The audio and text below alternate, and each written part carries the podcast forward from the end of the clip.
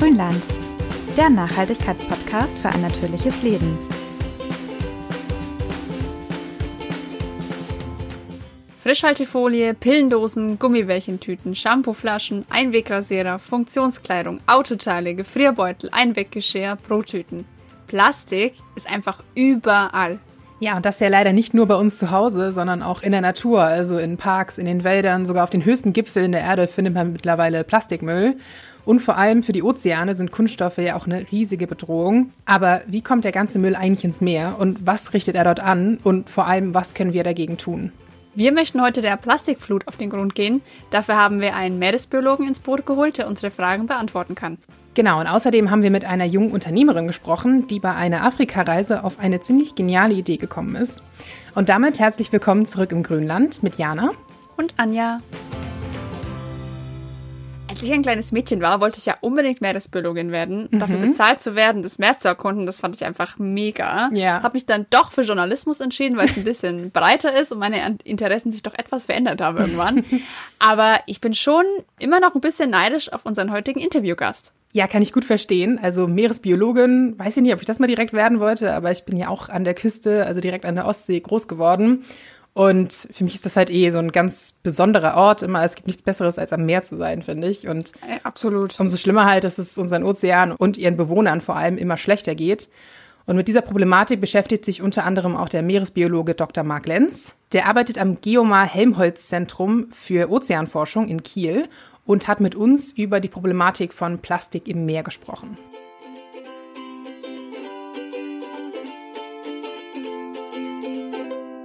Bevor wir jetzt über die Auswirkungen von Mikroplastik sprechen, Herr Dr. Lenz, ähm, was ist denn eigentlich Mikroplastik? Welche Stoffe betrachten Sie in Ihren Forschungen?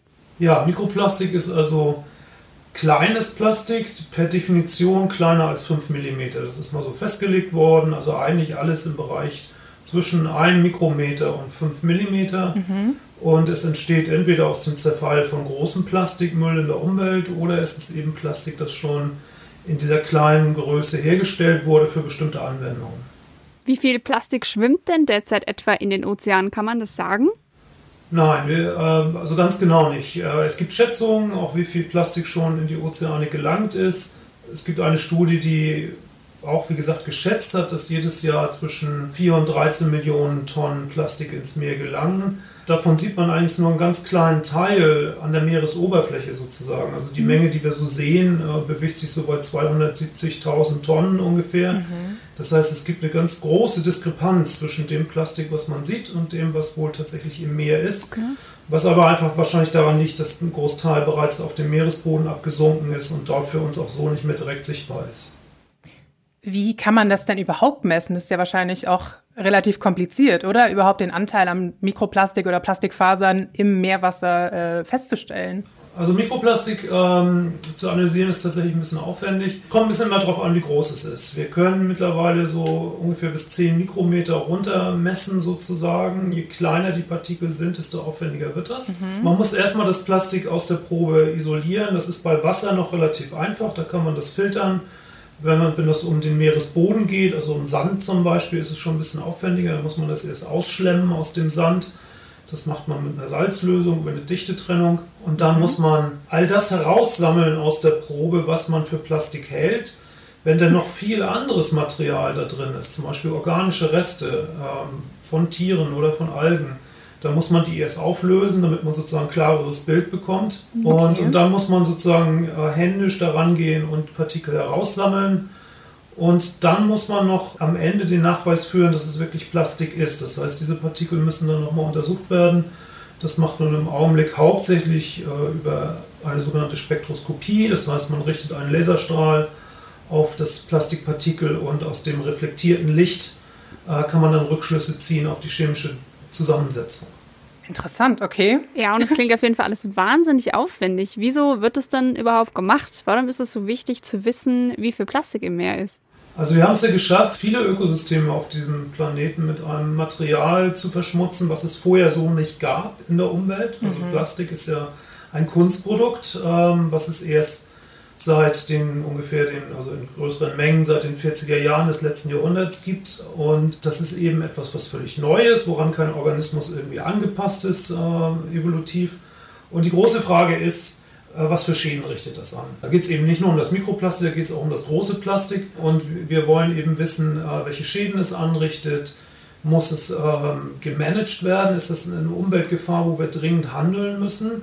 Das ist bei dem großen Plastikmüll eigentlich unstrittig. Das ist allen klar, dass das ein ja. Umweltproblem ist, das wir schnellstens lösen sollten. Bei dem Mikroplastik ist es noch ein bisschen anders. Da wissen wir noch nicht wirklich genau, welche Folgen dieses Material haben wird. Da gibt es äh, seit einer Reihe von Jahren zwar schon Experimente, aber das, das Bild ist noch weit davon entfernt, vollständig zu sein. Und das ist der Grund für diese Forschung. Ja, auch was für Auswirkungen Mikroplastik auf den menschlichen Organismus zum Beispiel hat, das weiß man ja auch irgendwie immer noch nicht so genau, oder? Nein, also es gibt ein paar Vermutungen, was das Plastik eventuell anrichten könnte, aber es gibt, soweit ich zumindest weiß, keinerlei Belege dafür, dass äh, das auch tatsächlich so ist. Also dass es äh, zum Beispiel mhm. Auswirkungen hat auf unsere Darmflora, das ist so eine Hypothese, die ich kenne, oder dass es sogar äh, über die Blut-Hirn-Schranke, wenn es eben sehr, sehr klein ist, ins Gehirn gelangen könnte. Sowas habe ich auch mal gehört und dort mhm. zu Veränderungen führen könnte. Aber dafür gibt es überhaupt keine Belege. Das ist, äh, sind alles nur Vermutungen. Ja. Für, für welche Auswirkungen gibt es denn Belege? Also was ist definitiv belegt, dass Plastik anrichtet? Wenn man jetzt von dem großen Plastik spricht, also von dem Plastikmüll, den auch jeder so sehen kann, ne, äh, mhm. da gibt es viele Belege zu den Auswirkungen. Also wir wissen zum Beispiel, dass Tiere äh, diesen Müll zum Teil fressen und dann daran zugrunde gehen. Das ist für äh, Meeressäuger gezeigt worden, auch für Vögel gezeigt worden die äh, nehmen das auf und das verstopft den Magen-Darm-Trakt oder sie verfangen sich da drin und äh, ertrinken zum Beispiel.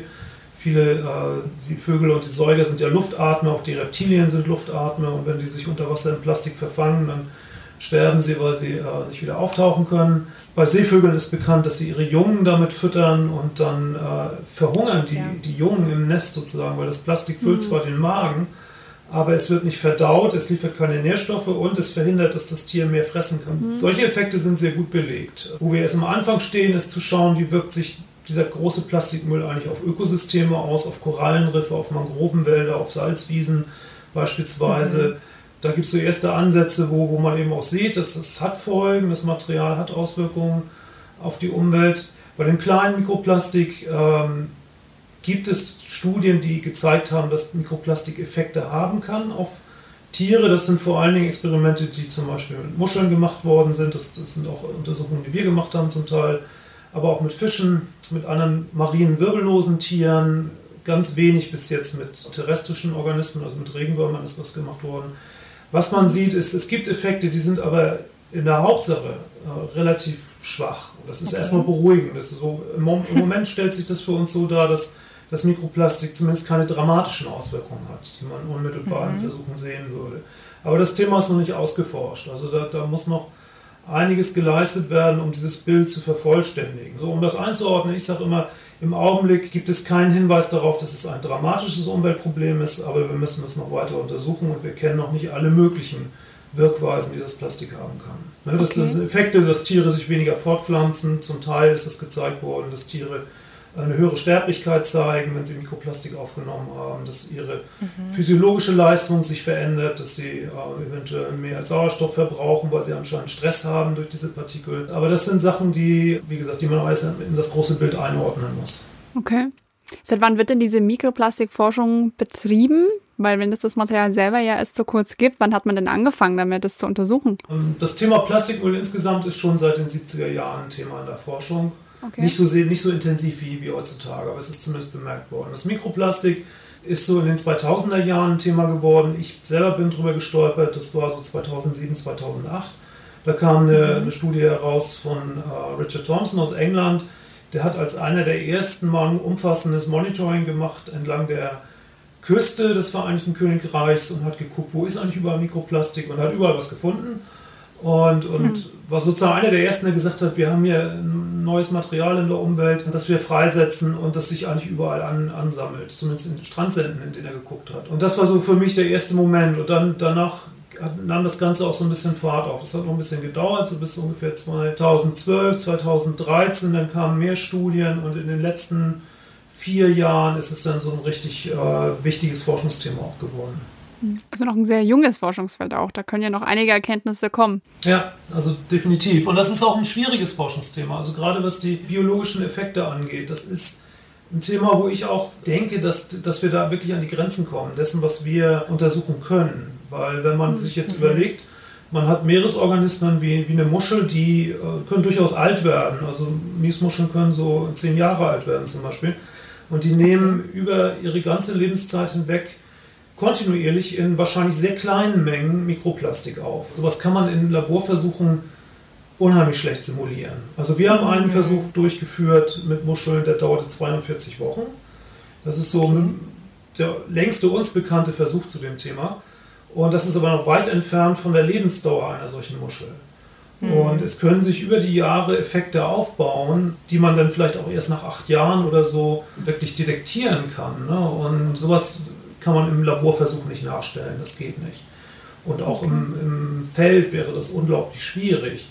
Das heißt, da, da gibt es so Grenzen, was wir eigentlich wirklich untersuchen können. Und das ist eben auch so, dass diese Tiere im Meer ja nicht immer das gleiche Mikroplastik aufnehmen, sondern verschiedene Polymertypen, verschiedene Größen von Partikeln, verschiedene Formen und so weiter. Das ist alles unglaublich komplex. Also da kann man unheimlich viel variieren ja. in diesem System. Mhm. Und das macht es unglaublich schwer, das zu untersuchen. Also wir haben, wir haben da selber mal drüber nachgedacht, jetzt mit ein paar Kollegen, wie müsste eigentlich ein Versuch aussehen, der uns eine Antwort darauf geben könnte, ob Mikroplastik jetzt gefährlich ist für Meeresorganismen oder zumindest für einen bestimmten Meeresorganismus. Und, und allein so ein Versuch wäre unglaublich aufwendig für eine einzelne Art. Nochmal eine ganz andere Frage, die sich natürlich auch viele Leute stellen. Also ich meine, gerade in Deutschland, ich würde behaupten, die meisten von uns versuchen ja auch ihren Müll vernünftig zu entsorgen und äh, achten schon darauf, das alles äh, ordentlich zu trennen und ihren Plastikmüll richtig loszuwerden. Und dann stellt sich aber die Frage, wie landet denn überhaupt so wahnsinnig viel von diesem Müll doch noch im Meer oder halt auch bei uns in den Gewässern? Also kann man das sagen? Ist das jetzt mehr aus äh, synthetischen Fasern oder Kosmetika oder ist es wirklich, weiß ich, sind es ungesicherte Müllkippen, aus denen das dann äh, in die Gewässer gelangt oder so? Kann man das auch analysieren?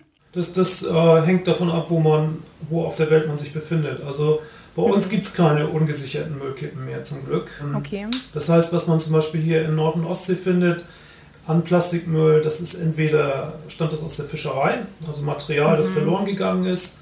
Es gibt noch illegale Entsorgung von Müll auf dem Meer. Das ist immer noch ein Problem, obwohl das natürlich verboten ist seit langer Zeit. Mhm. Äh, und es gibt das, was man so als Littering bezeichnet, also dass Leute Sachen einfach liegen lassen, ne? ähm, beim Strandbesuch ja. oder so. Oder das sind, sind Abfälle, die aus Müllcontainern, also Mülleimern ausgetragen worden sind durch Wind oder auch durch Tiere wie Möwen oder so. Ne? Da mhm. gibt es so viele verschiedene Quellen bei uns, die mehr oder weniger gut zu kontrollieren sind. Ne? Ähm, was wir aber nicht haben, ist jetzt die Freisetzung von Haushaltsmüll, weil wir eben sehr gut organisierte und geschlossene Müllentsorgungssysteme haben. Nicht nur wir in mhm. Deutschland, sondern insgesamt alle Ostseeanrainer haben das und eigentlich auch alle Nordseeanrainer. So, äh, das ist jetzt ein Problem, das würde man dann eher finden, äh, zum Beispiel im asiatischen Raum im Augenblick noch. Da gibt es einige Länder, die eben solche Systeme nicht haben oder nur in Ansätzen haben.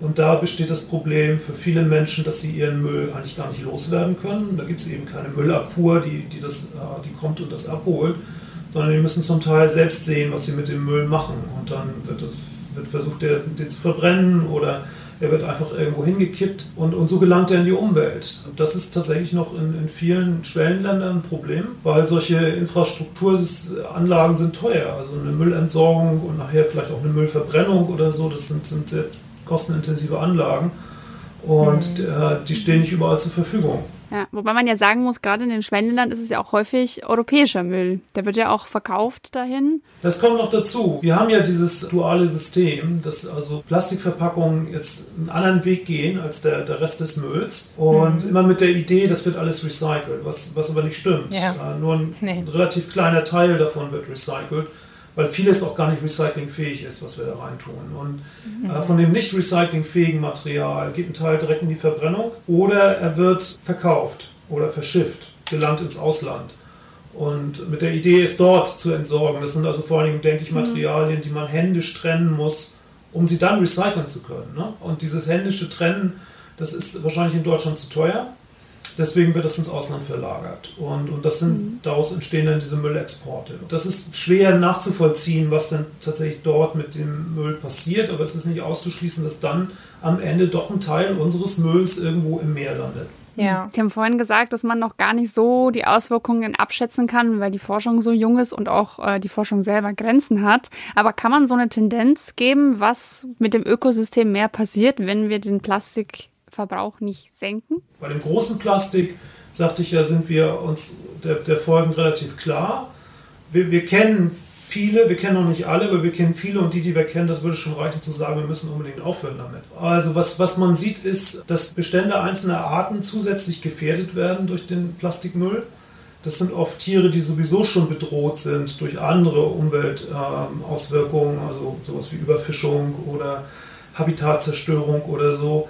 Und, und ja. da verlieren wir noch zusätzlich Individuen, weil die sich im Plastikmüll verfangen oder Plastikmüll fressen und mhm. dran zugrunde gehen.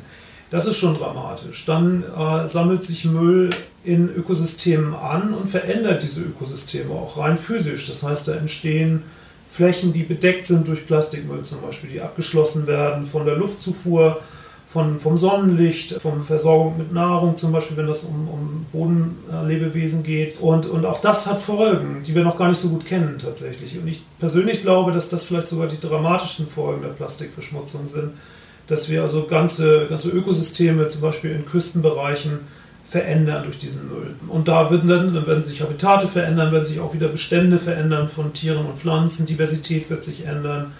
Also das sind alles negative Umweltauswirkungen.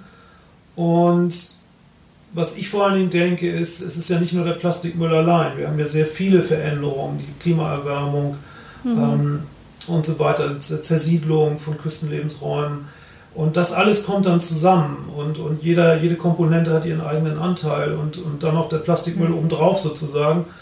Und auch das ist ein Grund, dass wir möglichst schnell dafür sorgen sollten, dass äh, kein Müll mehr in die Umwelt gelangt. Was halten Sie denn von Projekten wie dem Ocean Cleanup oder sowas? Also halten Sie das für realistisch? dass wir es überhaupt noch schaffen, zumindest den Großteil des Mülls irgendwie aus dem Meer wieder rauszuholen? Oder geht es jetzt wirklich mehr darum, einfach nicht mehr reinzubringen in den Kreislauf? Ja, also ich glaube nicht, dass wir den Müll jemals wieder aus den Ozeanen herausbekommen werden. Das ist völlig illusorisch, diese Vorstellung, weil er ist mhm. auf einer unglaublich großen Fläche verteilt und wie gesagt, auch nur ein kleiner Teil ist noch an der Oberfläche. Der, der größte Teil ist wahrscheinlich in der Tiefsee, wo er für uns sowieso unerreichbar ist. Ich glaube, wir sollten uns in erster Linie darauf konzentrieren, dass jetzt nicht noch mehr Müll in die Umwelt gelangt. Das heißt, an der ja. Quelle ansetzen. Und wenn wir die Quelle, wenn wir das verschließen können, dann kann man noch schauen, was könnte man eventuell aus der Umwelt noch zurückholen. Aber da sehe ich, wie gesagt, für die Ozeane das sehe ich nicht. Was ich mir vorstellen kann, ist, dass man in Küstenbereichen äh, Müll einsammelt. Das wird ja auch gemacht über Beach Cleanups zum Beispiel. Es mhm. ist extrem aufwendig, aber es funktioniert. Wir werden lange Zeit in so einer Übergangsphase sein, wo immer noch Müll in die Umwelt gelangt, obwohl wir an den Quellen vielleicht schon was machen können. Äh, was man machen kann, und da sehe ich vielleicht auch die Zukunft für solche äh, Ideen wie Ocean Cleanup, ist, dass man versucht, im Bereich von großen Flussmündungen Müll aufzufangen. Das heißt, mhm. an einer Stelle, wo der Müll noch sehr konzentriert ist, wo er noch nicht so stark zerfallen ist, auch noch nicht besiedelt ist von Meeresorganismen, dass man da eventuell Fanganlagen einsetzt, um den Müll zu stoppen, bevor er in die Ozeane hinausgetragen wird.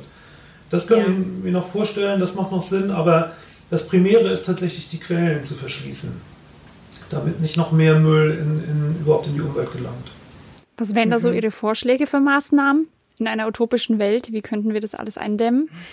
ja, also wir müssen einmal unseren Verbrauch von Plastik überdenken, also die Art und Weise, wie wir Plastik anwenden. Es ist ja einfach so, dass Plastik ein unglaublich günstiges Material ist. Deswegen können wir uns das leisten, etwas in Plastik zu verpacken und die Verpackung anschließend einfach wegzuschmeißen, weil sie uns eigentlich überhaupt nichts kostet. Einen halben Cent oder so, keine Ahnung, ne, bei dem Joghurtbecher oder so. Dadurch ist diese Schieflage entstanden. Und wir müssen tatsächlich einmal sehen, dass wir dahin zurückkommen, weniger Plastik zu benutzen, vielleicht Systeme wiederbeleben, die es früher ja auch gab, dass man äh, Verpackungen mehrmals verwendet, dass man vielleicht sich Sachen abfüllt, wo das geht. Da gibt es ja unheimlich viele Überlegungen. Unverpackt Läden, es gab auch früher schon, ich weiß das ist aus dem Bereich Naturkosmetik, dass man sich einfach Sachen abfüllt aus Kanistern im ja. Laden, dass man also die Verpackung nicht mitkauft, sondern nur das Produkt.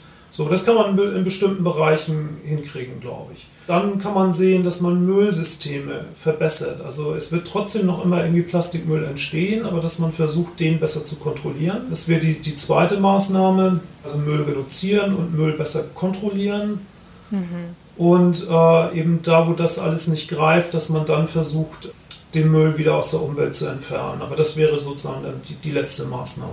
Es ist ja jetzt auch verboten, diese Einwegprodukte in den Handel zu bringen, beziehungsweise die sind jetzt verboten, also sowas wie Strohhalme und sowas. Was ist Ihre Meinung dazu? Ist das sinnig oder der berühmte Tropfen auf dem heißen Stein? Ja, es wird das Problem nicht lösen, ne? das ist klar. Das ist jetzt ein Anfang. Ich finde es sinnvoll. Man muss irgendwo ansetzen und man muss irgendwie Entscheidungen treffen und sagen, mhm. okay, dann, dann, wenn das jetzt sozusagen der Markt nicht selber regelt oder der Verbraucherdruck es nicht regelt, dann kann die Politik das regeln. Das muss aber, das kann nicht die einzige Lösung sein. Da müssen mehrere Prozesse anlaufen, einmal von oben sozusagen, aber auch einmal von unten. Also dass Verbraucher auch Druck ausüben. Es gibt zum Beispiel eine App, wo man einem Hersteller sozusagen eine E-Mail schreiben kann und sagen kann, ich finde ja. Ihr Produkt ganz toll, aber ich wünsche mir eine Verpackung mit weniger Plastikanteil. Ja. Ne, sowas, sowas kann Sinn machen, dass sozusagen von Konsumentenseite her auch ein Druck entsteht, auf die Hersteller Verpackungen zu überdenken und oder oder beides Verpackungen so zu simplifizieren, dass sie recyclingfähig sind. Das ist noch ein weiterer Weg, also Verpackungen reduzieren, eventuell überflüssig machen und Verpackungen, die unumgänglich sind, so zu gestalten, dass man das Material recyceln kann. Das heißt, ja. äh, möglichst Verpackungen, die aus einer Kunststoffart bestehen nur. Das, ist, das wird plötzlich unheimlich komplex. Ne? Wenn man da jetzt weiterdenkt, ja, dann hat das schon, ganz ja. viele Ebenen auf einmal. Ne? Also dann geht es auch darum, wie kaufen wir eigentlich ein. Also äh, ich kann Verpackungen reduzieren, indem ich viel auf dem Wochenmarkt einkaufe. Weil das eigentlich mhm. der einzige, außer vielleicht Unverpacktläden, die einzige Umgebung ist, wo mir Waren eigentlich zum Teil völlig unverpackt angeboten werden. Ne? Wie hat sich denn auch Ihr eigenes Konsumverhalten verändert, seit Sie so in diesem Thema drin sind? Sie kaufen am Wochenmarkt, höre ich gerade? Ja, zum Beispiel. Also ich versuche es immer weiter, aber ich bin auch noch nicht bei weitem nicht perfekt. Ne? Das ist mir immer noch nicht gelungen, das, das also jetzt äh, wirklich substanziell zu reduzieren. Es wird immer weniger über die Jahre, das merke ich, dass ich immer bewusster auch einkaufe und versuche auf Sachen zu verzichten. Mhm. Also substanziell schon, aber ich bin nicht bei Null angekommen tatsächlich oder bei, bei was weiß ich, kurz über Null. Das schaffe ich einfach nicht und ich merke auch, dass das zum Teil daran liegt, dass mir die Zeit fehlt, jetzt nach Einkaufsmöglichkeiten zu suchen, die mir das ermöglichen. Ich denke, das, beide Seiten müssen sich bewegen. Also die Konsumenten müssen sich bewegen, aber auch die Anbieter müssen sich bewegen. Ja, ja, das greift so alles ineinander, ne? Also selbst bei uns in, in München hier sind es glaube ich, nur drei Unverpacktläden oder sowas in der ganzen Stadt, was ja echt nicht viel ist, auf die Einwohner gerechnet. Aber es muss sich halt immer erstmal wieder ein Markt ergeben, sozusagen, dass der äh, Bedarf halt einfach da ist, damit da wieder ein neuer Laden entsteht. Das ist halt immer so, ja, ein Geben und Nehmen quasi. Ja, und, und das ist eigentlich, ich meine, die Idee ist ja sehr, sehr simpel. Und zum Beispiel mhm. diese ganzen Trockensachen wie jetzt äh, Trockenerbsen, Nüsse oder Nudeln. so, das kann man ja sehr ja. gut unverpackt anbieten. Und das könnten auch alle Supermärkte machen. Ne? So könnte man das stückweise reduzieren, den Plastikkonsum, den wir zum Beispiel haben. Ist, glaube ich, auch wieder ein bisschen gestiegen jetzt mit Corona. Wobei es auch gar nicht gesagt ist, dass eine in Plastik verpackte Gurke hygienischer ist als eine unverpackte. Waschen muss man beide. Ja. ja, genau. Also ja, gut, das sind natürlich jetzt mehr Einwegprodukte durch die Masken vor allen Dingen auch äh, im Umlauf. Ne? Ja.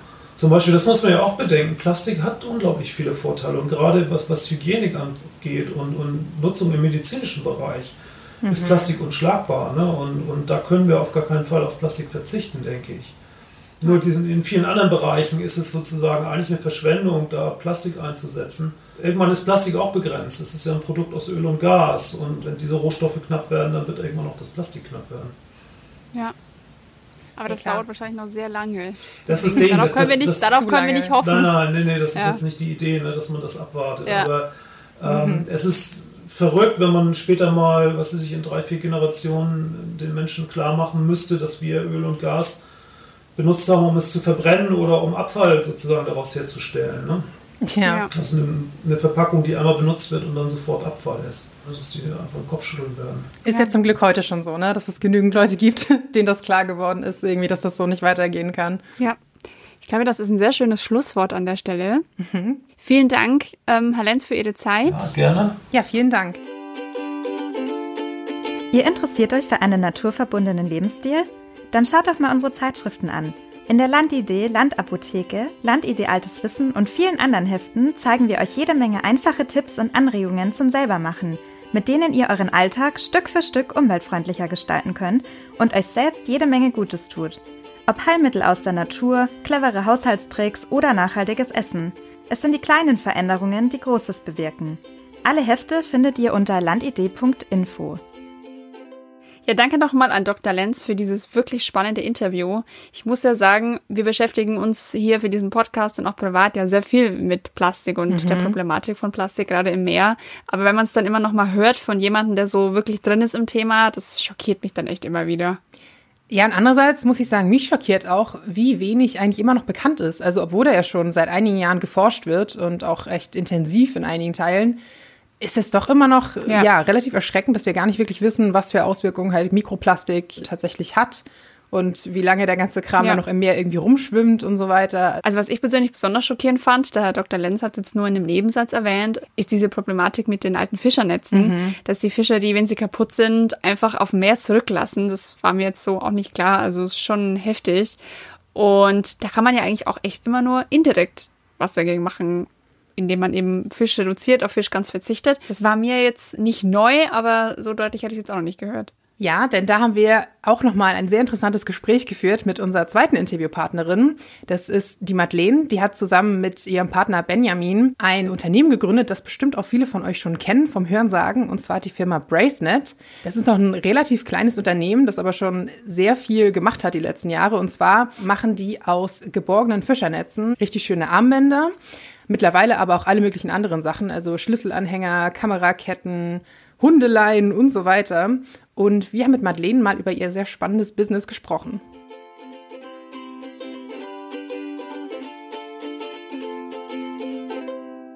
Erstmal ein bisschen zu eurem Unternehmen, Bracenet. Das machst du ja zusammen mit dem Benjamin. Ne? Ihr habt das zusammen gegründet. Genau. Und macht er aus alten Fischernetzen ja zunächst Armbänder, mittlerweile auch ganz viele andere Accessoires. Wie seid ihr denn damals auf die Idee gekommen?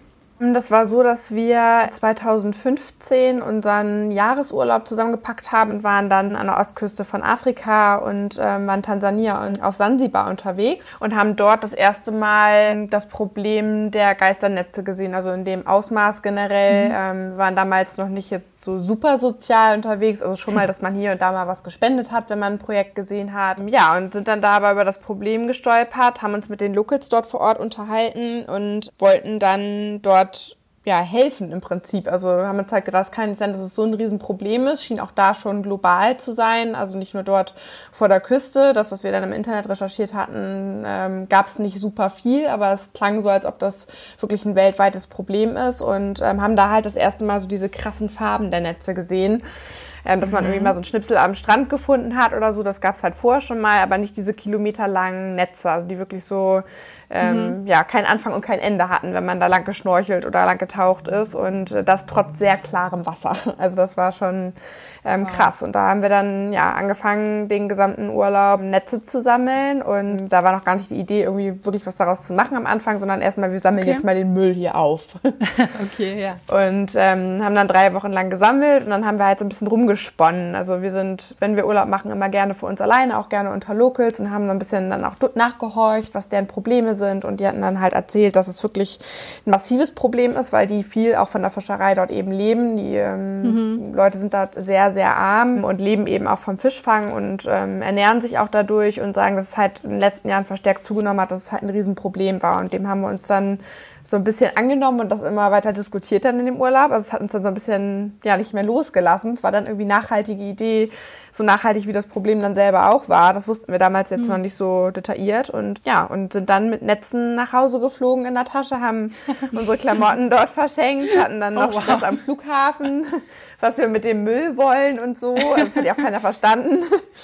Ja, und dann hatten wir die Netze zu Hause und in dem Urlaub ist dann schon mal gefallen, könnte man ja irgendwie Armbänder vielleicht draus machen. Äh, Bracelet, das heißt es dann auf Englisch, Bracelet, Armband, Net, Bracenet, so mhm. Save the Seas Wear Net. Und dann war mhm. irgendwie so Name und Claim irgendwie auch direkt geboren, obwohl wir noch gar nicht wussten, ob wir daraus überhaupt Armbänder machen. Aber wir haben dann angefangen, so die ersten Schnipsel an den Armen zu hängen und das war dann so, ja, der Start sozusagen. Ja, cool. Also relativ schnell eigentlich dann von der Idee bis zur, ja. bis zur ersten, ja, fast Umsetzung quasi. Ja, also bis das fertige erste Bracelet dann fertig war, hat es dann tatsächlich noch mal ein Jahr gedauert. Also mit der Entwicklung vom Kleber und äh, bis dato hatten wir wirklich immer nur eins, auch bei dem ersten Dreh ähm, von dem Video, was auch auf unserer Seite auch zu sehen ist, mhm. ähm, hatten wir immer nur ein einziges Band, okay. weil man dann schon so rumprobiert hat, ähm, welcher Kleber härtet ähm, transparent aus, welcher hält auch bei hohen Temperaturen oder auch bei Kälte, dass es uns gefällt, aber dass es auch haltbar ist, ne? dass man halt keinen Modeschmuck mhm. produziert, der dann halt in der Tonne landet sozusagen. Mhm. Das hat dann ungefähr ein Jahr gedauert, bis wir dann wirklich auch online gegangen sind tatsächlich. Ja, ah, okay. okay. Es war ein ja. Prozess, ne? Also wir haben viel rumprobiert, ja. ähm, dann auch viel Probe getragen und ähm, also wir kommen von einem Creme Brûlée Brenner auch beim Löten. Ah. okay. Also es war halt insgesamt ein, ja, ein langer Prozess, auch von allen Materialien, auch überhaupt erstmal in Europa Materialien oder auch in Deutschland mhm. zu bekommen, war ähm, größtenteils sehr schwierig und auch mhm. von Lieferanten rauszubekommen, wo die Sachen herkommen, stößt nicht immer auf Freude oder ist nicht immer auf Freude gestoßen, sodass wir viele Sachen irgendwann selber machen mhm. mussten. Aber das war auch sehr lehrreich und hat auch immer Spaß gemacht, sodass man eben auch dran geblieben ist, ähm, weil man eben auch ganz viel gelernt hat. Nicht nur über, über, über die Wirtschaft selber, sondern auch über die Problemverursacher. Also das, das ganze Projekt sozusagen ist für uns auch immer noch ein Projekt, als dass es eher eine Firma geworden ist mittlerweile, mhm. ja, ähm, weil es immer noch ja, sich stetig weiterentwickelt und wir jeden Tag dazu lernen. Äh, was bei euch ja auch spannend ist, ihr arbeitet ja auch viel mit verschiedenen Meeresschutzorganisationen und so weiter zusammen, also Healthy Seas und Ghost Diving und so weiter.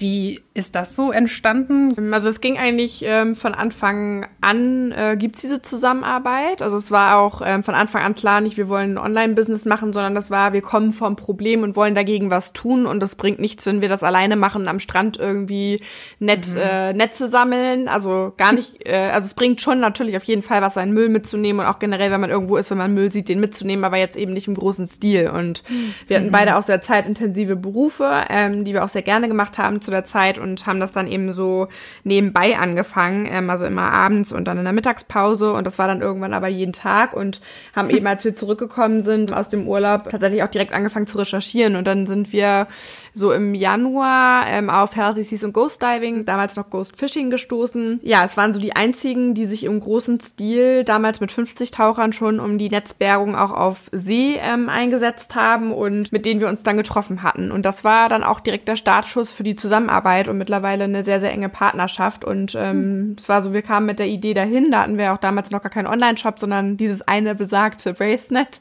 ähm, und äh, schon mal so ein Mock-up von einer Webseite mitgebracht und eben die Idee. Und die waren dann aber so hin und weg und haben gesagt, das ist das, was wir, wonach wir gesucht haben. Also mega Idee, mhm. weil ja, es einfach das Problem zeigt. Also es ist ja nichts ähm, mhm. recyceltes, sondern abgecycelt. Man sieht das Netz und der Plan war dann schon direkt, wenn man das jetzt startet und da auch Energie und Zeit und vor allen Dingen auch Geld reinsteckt, das kostet ja auch am Anfang erstmal auch eine Investition so, dann soll mhm. das auch was Richtiges sein. Und ähm, die haben ja. von Anfang an gesagt, dass die mit an Bord sind. Und zu Healthy Seas und Ghost Diving gehört auch noch No4. Das ist der mhm. Partner, der die Netze reinigt und sortiert, von dem wir auch viele Netze bekommen. Ja, und mittlerweile sind es 170 Taucher ähm, weltweit, die eben Super. durch unsere Spenden gewachsen sind. Also die Ausbildung kostet ja Geld, die Miete der Boote, ähm, auch das Equipment und auch die ganzen Präventivmaßnahmen. Und wenn die irgendwo hin müssen, also generell sind die schon stationär. Das heißt, da, wo geborgen wird, da leben die Taucher auch. Und das eben auch weltweit aufgestellt. Mhm. Also wir haben von Neuseeland über Griechenland, Italien, Malta, ähm, die Nordsee, UK, Ägypten, den Libanon, überall Teams verteilt. Und die sind wow, da okay. fest gebased. Also es ist schon mittlerweile eine große Community geworden. Super. Was passiert mit den Netzen, wenn das keine Armbänder werden? Ich meine, Healthy Seas und Ghost Diving hat ja vorher auch schon gesammelt. Was wurde dann mit den Netzen gemacht? Genau, ähm, man muss ja immer ein bisschen differenzieren. Also sehen natürlich auch nicht alle Netze so gut aus wie die, die wir jetzt verwenden. Die sind schon mhm. vorselektiert, weil also wir bergen sehr, sehr viel. Wir selber haben jetzt mittlerweile viereinhalb Tonnen verarbeitet an Netz, also nur verarbeitet. Geborgen mhm. sind es halt äh, mittlerweile so viele tausend Tonnen, dass man gar nicht wüsste, wo man damit ähm, hin soll. Und die wurden eben auch vorher schon geborgen, genau. Und ähm, da hat man dann halt vorgeguckt, dass man die erstmal trennt von den einzelnen Materialien, weil so im Netz hängen mehrere Arten von Plastik dran und dann sind da ja auch Beschwerer dran und Bleiarten. Teilweise sind die gefüllt, das heißt, die werden entmantelt und äh, in die einzelnen Einzelteile erstmal zerlegt. Das macht Nofir. Okay. Dann werden die den Rohstoffzirkel äh, sozusagen zurückgeführt. Also das, was recycelt werden kann, wird recycelt. Mhm. Ein Teil kann natürlich auch gar nicht, äh, momentan noch gar nicht weiterverarbeitet werden. Der wird nach wie vor verbrannt. Und der Teil, der auch chemisch gereinigt werden kann, der geht zu Aquafil. Das ist eine Firma in Slowenien, die daraus Garn herstellt. Ähm, das nennt sich Econyl. Mhm. Und daraus wird dann ähm, unter anderem Kleidungsgarn hergestellt, was auch bei äh, super vielen Unternehmen mittlerweile verwendet wird. Und ein Teil geht ähm, zu Plastics nach Dänemark und die machen daraus Pellets, die mhm. dann zu äh, Skateboards oder Brillen oder so verarbeitet werden. Und wir haben okay. aber eben das, das Rohnetz sozusagen. Und wenn es gerade da ankommt, dann kommen wir in regelmäßigen Abständen zu Nofir und laufen da tatsächlich über diese Fußballfeldgroßen äh, Felder mit Netzen und okay. steigen darüber und ähm, suchen die per Hand aus sozusagen und markieren die und dann werden die mit einem freien LKW, der nach Deutschland fährt, also die sitzen in Norwegen, und dann, wenn ein freier LKW hierher fährt und sozusagen Freiraum hat in seinem LKW, ähm, dann buchen wir uns den ein und dann wird das mit hergebracht sozusagen. Also wir buchen dafür kein extra Fahrzeug. Oder wir fahren mit unserem eigenen Bus, aber der stinkt dann manchmal ein bisschen. aber wir suchen uns, wir suchen uns dementsprechend ähm, schon die Netze aus, die relativ gut erhalten sind. Ähm, da sind auch immer mal Stücke da drin, die schlechter erhalten sind, aber ein Großteil sind da schon sehr, sehr gut intakte Netze, die eben auch diese Neonfarben und ähm, sehr knalligen Farben eben auch haben mhm. und die reinigen wir dann nur per Hand und schrubben die auch und ab und zu kommen die nochmal in eine Waschmaschine. genau, aber das Ziel ist jetzt gar nicht von uns auch, dass wir alle Netze, die es gibt auf der Welt, zu äh, Bracelets verarbeiten oder anderen Produkten. Das ist natürlich einem Teil sehr gut. Aber erstmal machen wir damit natürlich auf das Problem aufmerksam, sodass ja auch Universitäten mhm. angesprochen werden, wo die Leute, die dort ähm, studieren, eben in die Richtung gehen, Präventivmaßnahmen zu entwickeln. Wir haben mit Hertisis mhm. eine Fischereischule aufgemacht in Griechenland, die sich eben für nachhaltige Fischerei einsetzt. Ähm, wir sprechen mit den Fischereien selber, dass die ihre Netze eben nicht mehr entsorgen, sondern einen kleinen Obolus bekommen, in so einer Art Pfandsystem und ihre Netze abgeben. Und wir nehmen auch mhm. Fremdennetze an. Also auch wenn Firmen sich direkt bei uns melden und nicht wissen, was sie damit machen sollen, weil die Netze ausgedient haben oder irgendwo eins gefunden wurde und das eben Sondermüll ist, dann fragen die uns, ob wir damit was anfangen können. Und wenn wir damit was anfangen können, dann nehmen wir die auf jeden Fall und sonst vermitteln wir dann eben weiter. Das heißt, bei euch kann man sich melden und sagen, ich habe ein Netz, äh, könnt ihr das brauchen?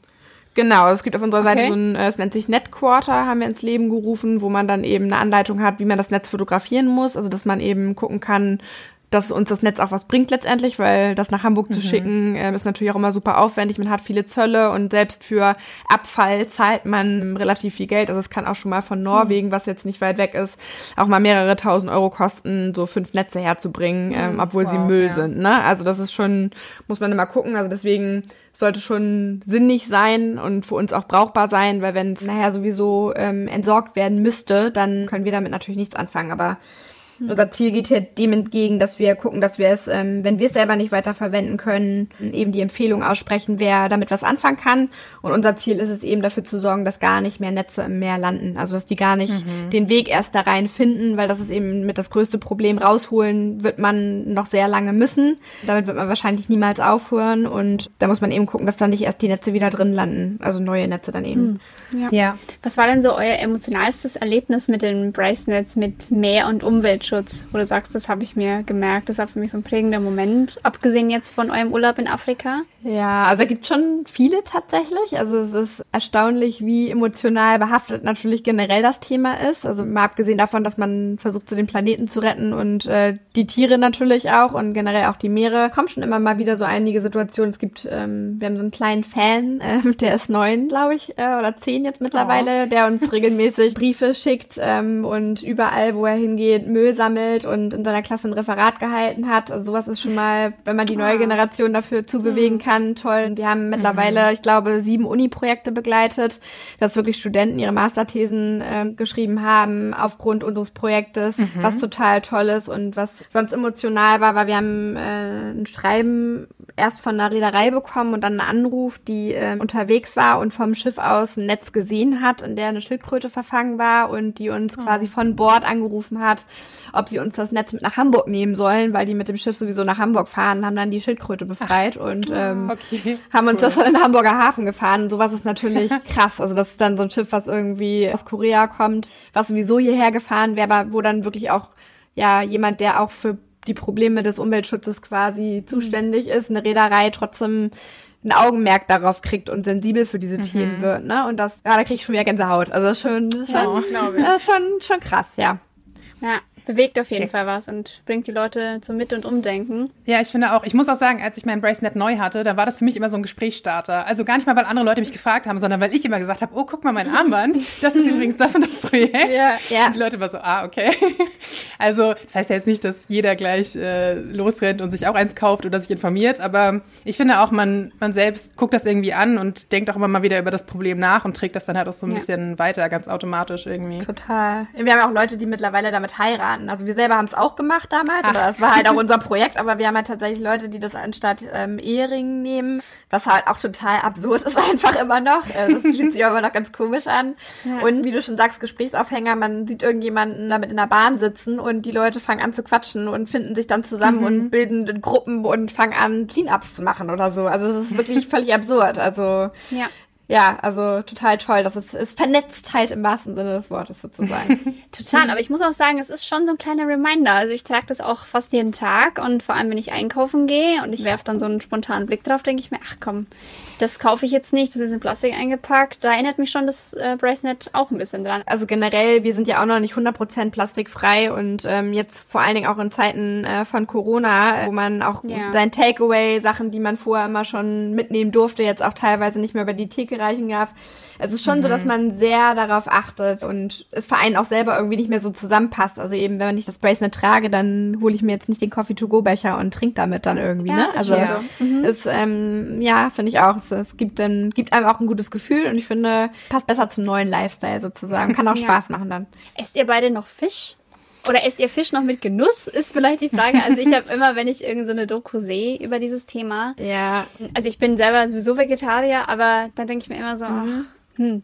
Habt ihr da ja. irgendwie Gewissensbisse? Ja, also ähm, es ist tatsächlich bei mir eher, ich glaube, das ist aber so ein Generationsding, Ekel davor mittlerweile. Mhm. Ähm, das hatte ich als allererstes bei Hähnchen und jetzt mittlerweile auch bei diversen Fischsorten, wenn man halt weiß, erstmal mal abgesehen davon, was für Plastik da mittlerweile drin ist mhm, ja. und auch weiß, wie diese ganzen äh, Fischfarmen in Norwegen und so weiter arbeiten, dann Antibiotika natürlich auch in Fisch einfach viel drin ist und das nichts mehr mit gesunden Lifestyle zu tun hat. Also ich esse weiterhin auch Fisch, aber so wenig und äh, meine Mutter wohnt in Norwegen, wenn dann fängt man den vielleicht tatsächlich nochmal selber oder die Mutter hat den oh. gefangen. So. Das, also es ist tatsächlich, ähm, ja, also das passiert halt auch einmal im Jahr dann vielleicht, ne? Aber generell ähm, essen wir wirklich richtig wenig Fisch und auch wenig Fleisch. Bin auch noch nicht ganz vegan. Aber ich, äh, man versucht schon drauf zu achten, auf jeden Fall. Und ja. bei uns in der Firma sind, ich würde sagen, 90 Prozent der Leute auf jeden Fall vegan mittlerweile. Ach, wirklich? Mhm. Wow. Mhm. Das wow. ist bei, bei so vielen Leuten ist das ja schon mal echt eine große Sache. Ja, und es waren nicht alle von Anfang an äh, vegan. Also das heißt, wir kochen halt auch in der Firma vegan und man nimmt dann logischerweise auch nicht unbedingt Fleisch mit oder kauft dann eben dementsprechend, auch wenn man mal Süßigkeiten kauft oder so, eben auch alles ähm, vegan. Also da, da achtet man schon extrem drauf. Hm. Doch, das schon. Aber das gehört auch auf jeden Fall, finde ich, auch mit dazu. Also ist dann ja. so Firmenphilosophie halt auch wirklich, ne? Ja, auf jeden Fall. Also das äh, würde auch nicht dazu passen. Also auch wenn wir irgendwie Besuch bekommen würden, wenn man sich dann da hinsetzt und irgendwie so Wasser predigen und Wein trinken oder wie heißt das? Ja. ähm, das das ja. ist das eine, aber es ist ähm, ja fühlt sich irgendwie auch auf jeden Fall richtiger an und ähm, auch gesünder. Also vor allen Dingen, wenn man einfach weiß, sich jeden Tag damit beschäftigt, was einfach alles da drin ist, dann lässt man das auch ganz mhm. von alleine einfach. Also ja. Mhm auf jeden Fall. Hast du noch ähm, irgendwelche Wünsche für die Zukunft? Was würdest du dir wünschen für das Meer, für eure Firma? Wir haben ja gerade so Vision Boards erstellt. Das ist ja gerade in aller Munde und total trendy. Ähm, das machen wir für uns mhm. privat und auch für Bracelet immer mal wieder mit den Mitarbeitern zusammen. Wir hatten uns das Credo Ende letzten Jahres ähm, gesetzt, dass wir uns am liebsten abschaffen wollen. Ähm, das klingt immer so ein bisschen cheesy, aber wenn wir uns abschaffen würden, dann würde man uns eben nicht mehr brauchen müssen. Das wäre eigentlich der Best Case sozusagen. Aber ähm, um es mhm. realistisch zu sehen, würde ich es weiterhin toll finden, wenn wir mit unserem Team noch näher zusammenwachsen, uns weiter so toll entwickeln und so einen tollen Austausch haben und weitere Produkte entwickeln. Dieses Jahr fangen wir zum Beispiel an, noch ähm, eine eigene Kosmetiklinie auf den Markt zu bringen. Also in dem Fall mhm. nicht Kosmetik, Kosmetik, sondern einfach Körperpflegekosmetik. Also so Sachen, wo wir selber keine Alternative auf dem Markt sehen, dass wir eben Sachen entwickeln, die wir mit gutem Gewissen verkaufen mhm. und auch kaufen würden, ohne da jetzt irgendwie dran Profit unbedingt machen zu wollen, sondern um eine Alternative anzubieten, die es eben noch nicht gibt. Und das ist auch ganz cool und das wird dieses Jahr auf jeden Fall auch ähm, realisiert werden.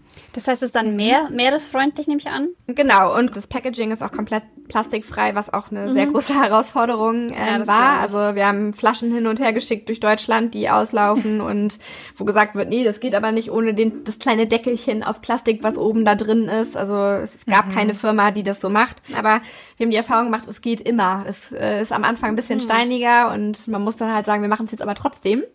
Und dann einfach mhm. recherchieren und mit vielen Leuten sprechen. Und dann hat die Erfahrung gezeigt, dass es auch gut funktioniert. Super spannend. Ja. Sehr schön. Ich glaube, das war es dann erstmal von uns aus. Aber vielen, vielen Dank für die ganzen tollen Antworten. Also ja, danke für eure Zeit. Auf jeden ja. Fall ein cooles Projekt und wir wünschen euch dann weiterhin alles Gute und viel Erfolg. Vielen Dank.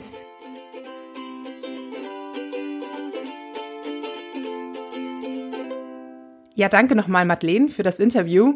Also es ist wirklich ein tolles Projekt und ich glaube, äh, hiernach tragen jetzt Anja und ich beide äh, unser Bracelet mit noch mehr Stolz als vorher. Mhm.